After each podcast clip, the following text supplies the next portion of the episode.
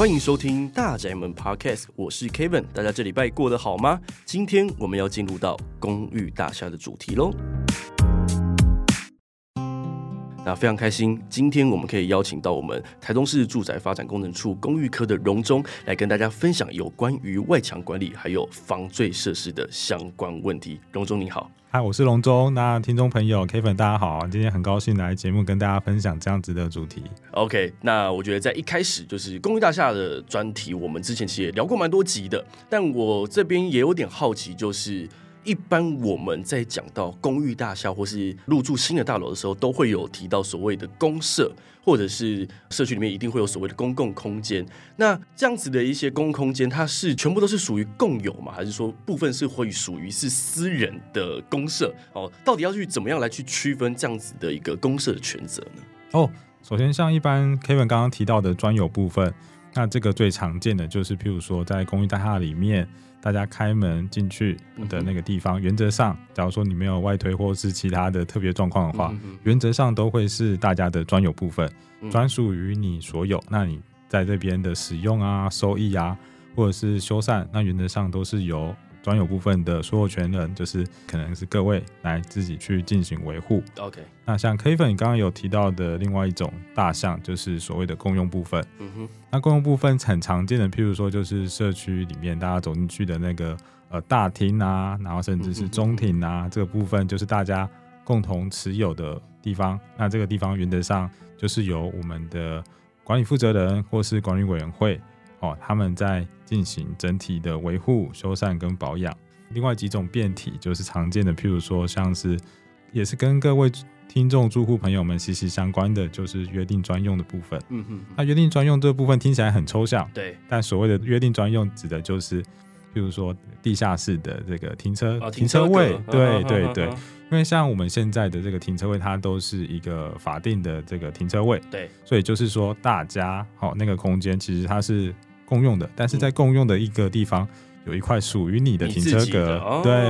那那个地方就是我们所谓的约定专用的部分。其实我刚刚我就有在想说，这个约定专用会不会就是所指在停车场，我有自己有一格车格，停车空间算是可能是共用，但中间有一格属于我的，这个就属于约定专用嘛？啊，是是是，Kevin 您对对。但如果今天我们所住的社区大楼，就像我老婆她娘家那边，他们虽然大楼是有停车场。但他们其实不是让住户去买车格，而是让住户抽签租用。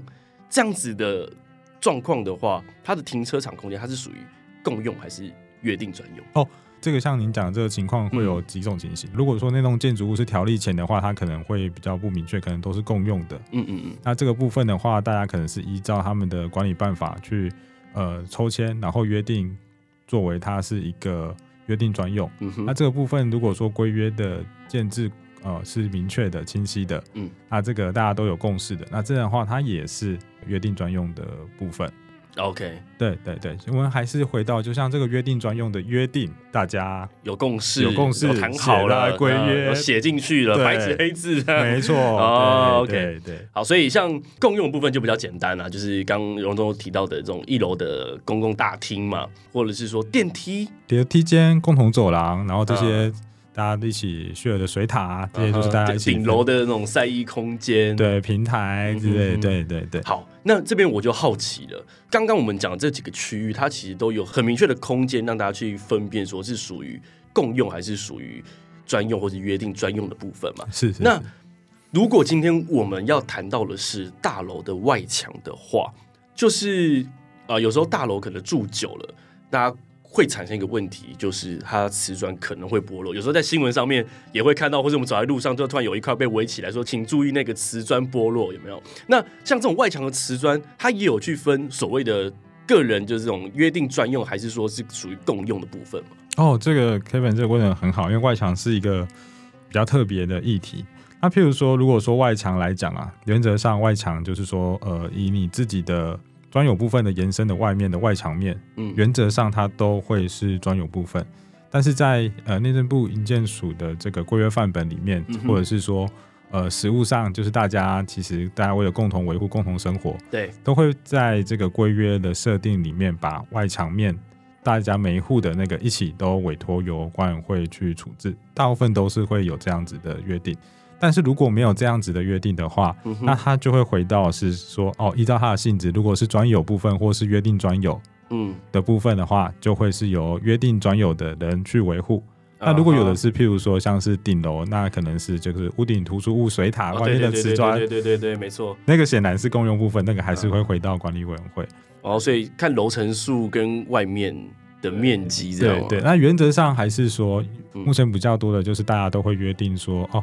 因为外墙这个颜色不一致，其实也是很让人困扰，所以原则上大家都是会统一委由管理委员会去去管理。那所以，如果是专有或是约定专用的部分，那原则上如果没有经过特别约定，原则上就是由自己去处置。嗯哼。那如果是有管委会，然后大家曾经有约定过，嗯，要怎么一起处理的话，那原则上就会回到由管委会依照规约或是区分所选的会议，大家一起去协助把这件事情去完成。嗯。那如果有一种没有管委会的话，那这个会比较稍微困扰一点，就是变成大家要一起出来协调。就很像是比较传统型的房子这样，对对对，因为我家啦，我们就是住那种已经五十年的这种老旧公寓啦，所以是不是就比较像是今天如果呃我们之前都会定期要洗楼梯什么的，哦 对，所以就是要不要洗楼梯这件事情，因为那个费用要大家分担，所以就要是开始揪各个住户说，哎，我们要不要就是我们可能安排一下礼拜天洗个楼梯，费用多少大家平分，是类似这样的感觉。对对，就会变成实际执行上就会类似像洗楼梯，只是它的那个规模跟程度是更大的，对对 变成。是修外墙的，是是是。因为我刚刚其实也蛮好奇的，就是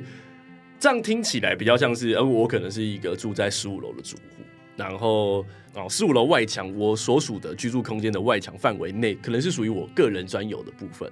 哦，但就是逻辑上，可能我的外墙剥落了，照理说是我自己要去负责，可是因为可能整体大楼外观的维护或是规有规定，就是让。管委会去做统一的处理，对对对，啊，原则上比较多，实物上常见的都是像 Gavin 讲这样，原则上都是以这样的方式去处置。哦，因为我就在想啊，如果今天都是要大家自己负责的话，啊，如果今天那个瓷砖是剥落在十五楼跟十六楼的中间，到底要怎么去认定这是属于谁的责任？哦，对，然后我们甚至也有看过，就是嗯，大家就各行其事的那种啊，就是上面贴那个象牙白，啊、然后下面贴一个荷叶绿，这种我也看过啊，但是很明显就是跟旁边的搭不起来，很突兀啊。但是对，所以我们还是会建议说，以实物上常见的、啊，原则上都是由。呃，管委会去协助做统一的处置。那现在我觉得，因为近年来，其实，在管委会的相关的议题上面，其实大家也都，呃，我觉得有越来越热烈在讨论了，然后也越来越重视这件事情。所以，是不是大家就可以，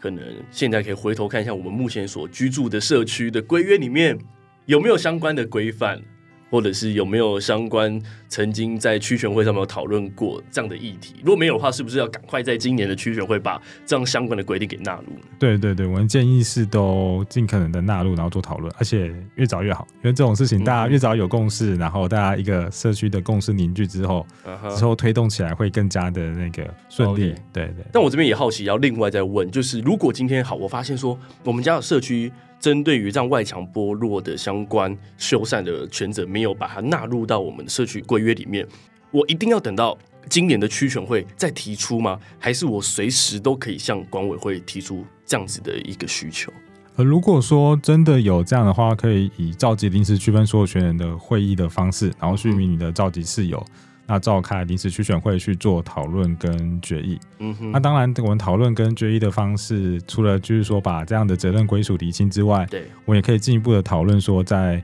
讨论是不是透过这样的区选会会议来讨论增加我们的公共基金的收取。哦，就管理费的部分。对对对。那公共基金的收取，像像这样子的重大维护，就可以支应这样子的费用。当然，这样的必定是一个呃这个所费不支。嗯。所以当然还是会希望及早。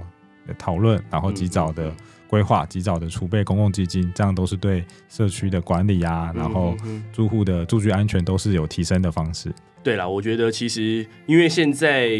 居住形态已经逐渐的改变了，从以前回想到以前我们住这种四五层的老旧的比较传统型的公寓，个人好像就是负责个人就好，到现在。多数大楼都已经盖了非常非常多，然后大家开始入住到大楼生活之后，可能第一个没办法适应的就是所谓的管理费是，是啊，为什么每个月我光要付房贷就已经这么多钱了？可能每个月我平数越大，我还要付个什么三四千块的管理费，就觉得好像对生活上有点额外的一笔支出，觉得很不爽。为什么一瓶收到八十块、一百块？其实。就是为了这些公共空间、公共设施、公共服务，有人帮你收信、帮你收垃圾。对对对，你要有服务，你就必须要支出。哦，所以你有相关的服务，真的是有那种垃圾集中管理，二十四小时，礼拜一到礼拜天都可以到，有人帮你收包裹、收信。哦，进而到你有电梯搭乘，电梯的呃维修、维护、保养，还有像我们今天所提到的未来外墙，如果。就这样剥落的修缮的费用，对对，其实都在都包含在我们的管理基金里面，所以不要看说，哎，这个社区其实很有钱啊，那个管理费好像一两千万，但其实这样子的状况如果发生了，或是其他需要修缮的金额也是非常庞大，那这时候就需要大家的一些管理费共同基金里面来去做这样的支出。哦，所以我觉得这个有它的道理在啦，因为我一开始就是很不习惯说啊。现在买房子就已经够困难，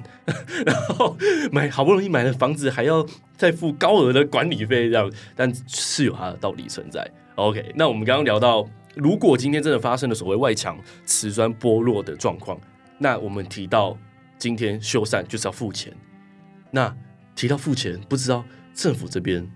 有没有提供相关的协助？哦，因为我们刚刚 Kevin 其实提到了几个情形，比如说电梯啊、嗯、外墙啊。对。然后服务啊，这些公共空间公社的，然后甚至外墙面，那这个部分的话，哦，依照我们就是台中市政府我们的有一个台中市公寓大厦共用部分及约定共用部分的维护修缮费用补助。嗯，那这个部分的话呢，我们其实在补助的办法里面，是它是以评分的高低是进行排序的。是啊，但是像外墙面，毕竟会影响到整个社区的住居跟社区的评价、安全，安全这个都是。呃，相当重要，所以我们考虑到说，像这样子的那个修缮费用通常都不低啊，啊，所以我们是有针对，假如说社区哦有成立关系组织，然后有跟区公所报备的这样子的社区，嗯、哦，我们对于如果说来申请外墙面的修缮的话，嗯，我们是有提供补助的，因为这个公共修缮补助它有包含很多面向，比如说社区里面的电梯，哦，嗯、社区里面的可能消防设备。哦，可能社区的一些其他的公用部分的建筑物公用部分的维护，这个都有补助。那针对外墙面的部分呢？如果说他申请到满十万的话，我们有特别加分。嗯，哦，我们会希望就是我们的听众朋友，如果是台中市民的话，嗯，我们希望你们的社区是安全的。是我们，所以我们这边有特别的加分给予补助。OK，对对对，所以其实它也不只有外墙剥落修缮的补助，对，反倒是扩大就是整个我们刚刚一直有提到的。我们公寓大厦里面共有的这些部分，对对对，细到连消防的设备，我要买，就是可能那个灭火器到期了，这个也有得补助，这有补助，这有补助，就我们要换汰换一批全新的灭火器，或者是任何这种消防设施，这个也都是在这个补助，也在补助范围内，也在覆盖。对，那但是我们有针对一些像，譬如说今天讨论到外墙面，因为毕竟这个是也是我们关心的，也是对社区的居住安全跟居住品质有明显的。关心这个，我们有额外加分。嗯哼，对对，那我们也是希望我们的听众朋友，如果是台中市民的话，嗯，能够在我们的这个补助的协助下，能够把社区有做进一步的维护。那或者是如果你真的非常对于呃外墙面在修缮金额上有很高昂的需求的话，对，那我们台中市政府有提供另外一项补助，就是台中市都市更新整建维护补助。嗯，那它的这个补助在立面修缮的部分呢、啊？呃，它最高最高可以请领到一千万。嗯，那当然，它详细的申请时间有分两个时段啦。以今年度来说，哦，如果市民朋友 对这个有兴趣，然后如果你们是以管委会来申请的话，在今年的六月三十或是今年的九月三十，它有分六月三十跟九月三十。对对对，它有两个截止期间。那如果说对于这个有进一步的关心或是好奇的话，可以揪你的。管理委员会的主委来听这个节目，然后或者是然后进一步的去打电话去询问，就是二二八九一一转六五五零零的同仁去进一步的询问这个补助。OK，对，这是电话号码，我们会放在这一集的资讯栏里面，好、哦、让大家可以看到有问题就打电话去问。哎，但重点是刚刚龙总有听到，你身为大楼住户，但你不是管委会的话，赶快 call 你主委，对，跟他说有这件事情，那怎么做？有吗？真的有吗？把这一集播给他听。有一些共有部分，就像我们刚刚提到的，不止外墙啦，只要跟我们大楼相关的一些共用部分，有提到修缮或一些呃装备器材的一些汰换更新，搞不好都有在这个补助的范围里面。哦，那刚刚我们听下来，我有几个问题。当然，我们有两种的补助方式，是是。那我们要怎样去评估我们目前社区可以去比较适合申请什么样的补助办法？呃，因为如果说我这边是会建议，因为像在共用修缮补助里面，它其实比较针对的是，因为你可能有留意到，它的金额是呃最高上限是每个社区每四年补助一次二十二万。嗯哼，对，那所以的话，这样子我们会如果是要帮大家去讨论或分类的话，嗯嗯，我们会建议像社区比较例行的，或者是比较小规模的，嗯哼，假如是这方面的东西的话，我们是可以借用那个台中市。的那个共用修缮补助的部分去申请跟维护，OK，因为它的频率也是比较频率啊，跟那个都是比较适当。那如果说是呃整个层级很大，像整面墙或是整栋大楼，你所有的瓷砖都要敲掉重铺的话，嗯，那那个就是另外一个规模的问题。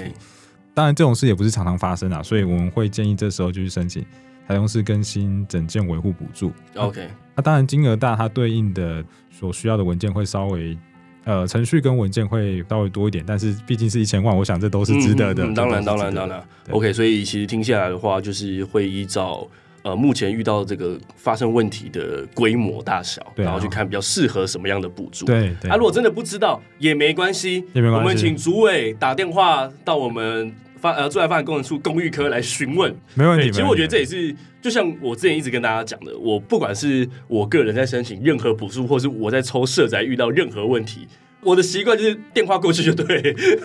欢迎，这就是对啊，因为就像我现在在跟荣忠做访谈一样，有些问题我们就是当面的哦，用言语沟通的方式，其实就非常的清楚，也没有大家想象中的那么复杂。对，所以其实我觉得透过节目也可以跟大家稍微再次呼吁，政府其实提供蛮多的协助跟资源，是是，大家不要怕麻烦，我们有需求，其实一通电话过去就先问，先评估。然后看我们适合也符合相关的条件的话，要怎么继续做下一步？准备哪些文件？我相信，呃，我们是否同仁都会全力来去做。我们很乐意帮对对对市民朋友，就怕没有人打电话来去烦他们。我们现在为了增加龙舟的工作量啊，我们就把电话打爆。好，那我觉得可以啦，就是遇到这样的问题，或是你可能有想到避免未来有这样的状况，就可以跟。管委会稍微聊一下，对，也做一些事前的了解也好，但重点就是我们在做这样子各项的一些修缮，尤其是那种共有部分或者影响到外面安全啊、瓷砖啊剥落这样的一些共有部分的一些修缮补助，政府是有提供相关的资源，哦，大家可以试着去了解一下。那这样聊到这个外墙剥落，其实就会想到所谓安全的问题。这边我也想跟荣中稍微分享一下。就是呃，我有一个目前大概一岁两个月左右的儿子。你知道小男生很皮啊，我不知道其他就是我们听众的爸爸妈妈们有没有遇到这样的状况。就是一岁两个月的小朋友，他的好奇心特别强。但我最近观察到，我儿子很喜欢在我们家的就是落地窗旁边，因为他就开始喜欢看外面的世界。我发现他最近都会站在那个窗户旁边，一直看外面，然后还不时的那边用头又去撞那个玻璃，没有很大力啊，就是好像好玩，然后用头这边敲敲敲。原本我看了觉得好笑，就觉得很逗趣这样，但我突然意识到，等到他如果再长大一点，长高一点，手已经可以去开阳台的门，跑到阳台边，因为我们现在像阳台，它外面就是它是镂空的。那等到他哪天大了，一样也很好奇，是男生又很皮。开门到阳台，我们一个不注意底下，在那边玩，在那边撞，不小心掉下去的话，其实是一件很严重的事情。就像之前好像新闻也会有时候都会有一些这种儿童坠落的，有有有有意外的都会看到。对对对，就是当那时候我还没有小朋友，我看到这种新闻，我都觉得就是很难过。更何况我现在为人父母这样，所以我就在思考，如果今天我要在比如说住家的阳台去安装铁窗。或是那种隐形铁窗的那种防坠设施的话，在台中这边目前针对于这样子的防坠设施，有没有什么样相关的规定？哦，这个 Kevin，你刚刚问的这个问题，其实因为我们这个新闻其实不时的都会有看到啊，所以我们每隔一段时间就会开始去做这样的宣导。嗯，那譬如说在呃规定的部分啊，因为可能每个社区的管委会对于外观，嗯，他们都会有一些自己的想法。嗯哼，哎，所以说全国的法规上特别规定。如果你家里像 Kevin 这样子有未满十二岁以下的小朋友，或者是说有六十五岁以上的高龄的长者，那我们的在外墙的开口部啊，或者是像 Kevin 刚刚提到阳台的部分啊，我们是可以设置不妨碍逃生，然后不突出外墙面的防坠设施，嗯，去保护家里的老人啊，或者是小朋友，避免发生这样子的意外。那原则上这样子的做法的话，是社区的管委会是不能够对他有特别的那个的限制。对对对对对。那当然这是因为它是有公益性存在。那如果说譬如说呃小朋友长大了，嗯哼，那或者是可能家里的大人可能搬到其他地方去住了，或者是其他原因的话，那因为这个理由消失了嘛，那可能就要把它。呃，协助配合回到管委会的规定，对，那所以说，如果是像现在以 Kevin 这个状况的话，其实是可以以这样的方式去加装防坠设施的。好，对，但这边我要另外插一题，就是如果我目前就只是新婚两夫妻住在这样的空间里面，所以我就不能去装吗？我必须要符合我家中我的居住成员里面必须要十二岁以下的小孩，或者是有六十五岁以上的长者，我才能去加装防坠设施的部分吗？呃，因为像这样子的话，它原则上还是以社区的规约为主。那、嗯、像像这样子，我们条例规定它是以一个呃，如果说你们社区规约真的都瞧不拢的话，没关系，那我们就回到条例去看、嗯、啊。条例是这样子规定，嗯、那毕竟社区的规约仍然是不能够违反条例或其他法律的规定嘛。嗯哼，对对对。那、啊、如果说如果说你真的是提早有这个需求，如果经过，毕竟回到社区是一个自治的邻居共识的，对，如果大家都。谈好了，有约定好了，嗯，那其实只要大家都 OK，社区自治的在社区自治的范围内，嗯，那很难是说社区这样的规约是有有什么样的问题的。OK，好，因为我也好奇啦，就是我之前新婚那时候刚好第一次在外搬出去租屋嘛。然后是租这种家庭式，就是在两房一厅这样的空间。然后我那时候住的就是新盖好的大楼。哦、oh.，那那时候阳台它就是没有任何铁窗的，它就是那个一面墙往上打，视野是真的很好，那很通风这样。然后呢，后面就开始因为是新的管委会成立，所以大家就是当然有些住户他们就是会有小朋友，还有长辈啦，是，那就开始有讨论到要安装铁窗这件事情。哎，其实安装铁窗大家的共识就是。安全，这个大家都其实有一定的共识，没有问题。好，那我们那时候遇到的问题就是，每一户都有自己喜好的防坠设施的厂商形式哦，有的要装隐形铁窗，有的要装那种就是开合式的啊，就是反正不同的形式的铁窗，然后有自己就是喜欢的厂商。那那时候就有稍微讨论过一波，就是到底要开放给住户自己去选择。你自己所喜欢的，还是就是要由管委会在规约里面就是把它纳入规定，让大家为了大楼的美观给它统一。这样子两边的做法有没有什么样的法规的规定？还是其实就还是一样，我们依照社区内只要大家住户有共识，把它纳入规约就可以了。嗯，像这样子的话，如果说对于那个防坠设施的这个形式啊，嗯，那原则上像在既有的法规规定是主要是说，哦，如果它是一个水平式推拉的窗户。的话，那它的就是说，限制窗户的开启宽度不超过十公分，然后或者是它的格栅，它可以设置防坠格栅。那防坠格栅最大的宽度不能超过十公分。呃，如果你是说属于阳台的那个或是露台的防坠设施的话，它扶手的高度不能够低于一点一公尺，那个大概是小朋友能够触及攀爬的高度了。那十层楼以上的话，就不能够小于一点二公尺。设置防坠设施的时候，原则上都会有。这些规定啊，如果说提到外观的话啦，那呃，外观的话最常见的就是所谓的那个第八条报备。嗯哼，那第八条的话，它对于社区对于外观，社区如果有一些想法，经过区分所有权的人同意，然后写入规约的话，嗯，哦，他们会跟你讲说，呃，你不能够。变个你的冷气机是个户外机，要装哪边的分离式户外机，这个是很常见的。对对对。然后再来是说，你不能够贴一些有的没的，你不能加装铁窗跟铁架。嗯哼。啊，当然你规定归规定，但是你还是不能够去阻止人家去装设这些防坠设施，因为毕竟防坠设施，小朋友跟老人都是我们心中最软的一块啊！真的，真的，真的，真的，其实，我真的就是最近开始担心到这一点啊！真的，真的，真的。对啊，就是哇，他现在都已经开始这样了。那那长大真的，尤其小朋友，你真的一个不注意，他就不见了。真的，真的，对对。那我们通常都说，当小孩子没有声音的时候，就是一定会发生很恐怖的事情。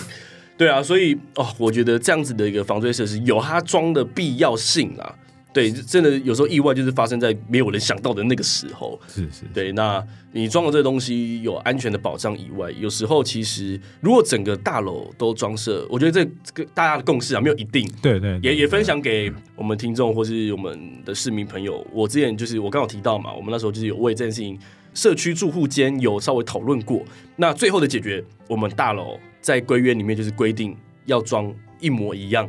哦，一模一样款式的铁窗，但你要用哪家厂商，你自己选择。可是那个款式要就是很雷同，然后原因就是大楼整体的外观的美观。到时候大家就想说，哎、欸，不要再像以前比较老旧一点的大楼社区了，就你会看到每一户的都有自己很特别的、很不同的那个防坠设施或者铁窗啊，这些都每个每一户都不一样，看起来就比较稍微杂乱一些。OK，所以新式大楼就会把它弄得比较比较整齐，兼顾安全，然后有美学的。对对，对，哎，是啊，有些人来说，那这样比较。不会影响到房价，我是不知道啦。啊，但如果像我这种比较有一点点强迫症的，我看到整个都一样的，好像也是蛮舒服，很舒服，很舒服。对对，真的，真的就是那个看上去很顺眼哦。那我觉得开放说，哎，你形式用一样，但你要施作的厂商，你可以自己决定，自己去比价的话，哎，我觉得好像也不错。对，这是蛮多社区目前讨论的结果，都会都是用这样的方式。对对，嗯嗯嗯，我觉得就是给大家一个参考啦。哦，所以提到现在，就是我们每聊到公寓大厦的相关议题。大家就会发现，我们不断的在讲到管委会跟社区规约这件事情。对，然后还有社区共识非常重要。对对，对，对，所以哦，大家也是包含了我们刚刚有提到的相关的补助啦。哦，有些人可能比较含蓄、比较害羞，不敢在社区里面发声。我觉得为自己的居住的一些权益，尤其像我们这种家中的小朋友，其实我也是本人就也是一个比较害羞一点的人。哦，但为了小朋友的安全，鼓起勇气，不敢去就是问一下我们就是政府单位相关同仁的相关规定，或者是就鼓起勇气去跟我们社区管委会去提出一些需求，我觉得这是必须的啦。哦，然后区选会有时间就千万要去，一定要去参加，大家一起有关于这种公共的社区事务，大家提出自己的意见做讨论。哦，毕竟这社区就是一个另外一个独立的。小王国一样，你就是在这个生生活空间里面跟这群人一起生活居住，哦，这样的一些游戏规则，我觉得大家有些共识可以一起讨论。那制定出这样的一个比较完整、完善一点的社区规约之后，相信对于未来居住也会有一些很大的提升啊。对对，OK，好，那。我们也差不多进入到节目的尾声，不知道荣忠这边有没有什么样的话想要对什么样的人说呢？哦，对，我想要对我们的听众朋友，尤其是我们的台中市市民，是，如果你住在我们的公寓大厦里面，那你们的社区如果说有共用部分的修缮的话，那欢迎，那帮我抄下下面的这支电话，是。二二二八九一一一。二二二八。九一一一九一一一，然后帮我转六九五一八六九五二六六九五二二。来询问，我们都会为您说明。好，那打哪一只分机会接到龙中呢？呃，试试运气嘛？这三只分机处理不了的问题都会来回到我这边。对对对，所以你们可以问很专精的问题。好，那再来就是说，如果像社区啊，对于那个。整体的立面修缮，哦，有一些想法跟有想要去实做的话，嗯、那可以打电话就是询问台中市都市更新整建维护补助，那电话是二二二八九一一转六五五五零，那会是我们呃都发局的另外一位都市更新工程科的同仁为您服务去协助。OK，对，呃，我还是要再三强调，请我们的听众朋友拉你的社区主委，嗯哼哼，一起来听这一集啊，对对对，对重要，一起来演你看看我们有什么样的补助啊，跟协助啊，是能够帮助到社区的部分。OK，对，对，好，大家如果刚刚电话太快没有记起来，没关系，多听几次，对，多听几次，我们可以重听的哦。好了，你们想重听的话，点开我们这一集的单集资讯栏。好，我们刚刚是有提到的一些电话，还有相关的求助的一些管道的单位，都会露出在我们的资讯栏上面。哦，大家有需求拉你主委哦来听这一集，拨电话。来去烦我们的荣总，好，没问题，没问题，没问题。好，那今天的节目我们就差不多到这边。还没有追踪大宅门的，可以订阅我们，然后分享给你的诸位，还有你的亲朋好友们来收听我们的节目。那也可以追踪我们的 Facebook 粉丝团“台中更好社宅，共同好好生活在一起”。啊，上面都有一些相关资讯分享给大家。那今天非常开心可以邀请到荣总来跟我们分享这么好玩、然后有趣又实用的一些议题。那我们就下集见喽，拜拜，拜拜。Música